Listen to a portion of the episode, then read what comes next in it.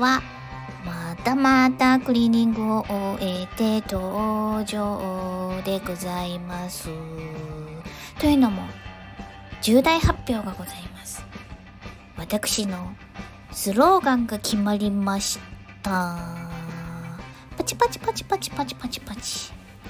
職業は蝶よ花よに決まりましたと、えー発表させていただきましたが、ついに本日スローガンまで決まっちゃいましたので、発表させていただきます。1日1クリエイト。1日1クリエイト。ちょっとちっこちゃん風に言うてみたんですけど、どうですかね？全然似てないわ。ちゃんごめんなさい。バーって生きてるんじゃないわよって怒られそうですよね。はい。えー、1日1クリエイト。というのがですね、私現在は会社員で事務員をしております。でもどんなひいき目に言うても、まあ、クリエイティブな仕事ではないと思うんですね。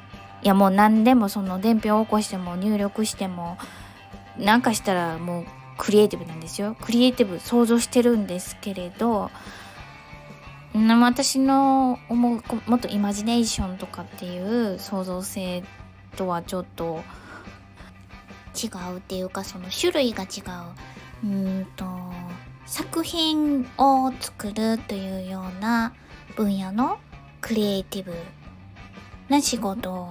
いずれはクリエイティブな仕事に就くぞと思ってますのでそしたらそのために今できることは何があるかなと思いましたらひらめいちゃったんです。何でもええから一日一クリエイトしようと思って。で差し詰めこの、えー今お聞きのこちらのラジオを一日一つ配信したらそれは1クリエイトに換算計算計上できる。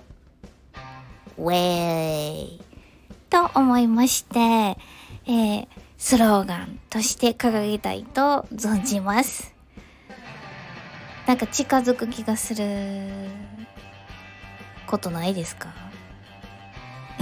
聞いてどうすんねん。自分が決めることや。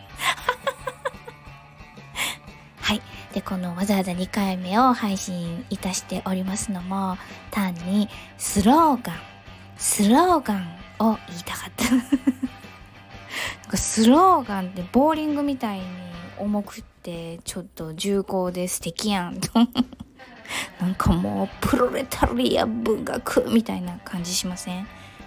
もう小林武史カニ高専っていうそんな感じがとか一生懸命ヘリクツつけてるんですけど単にスローガンスローガンを言ってみたかった。っていうだけなんです。そしてもういつも聞きに来てくださっているあなたはお分かりですね。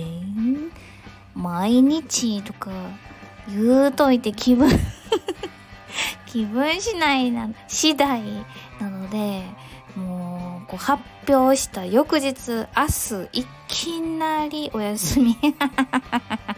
するかもしれないのが私のラディオでございます。明日以降どうなるですかね。お楽しみに。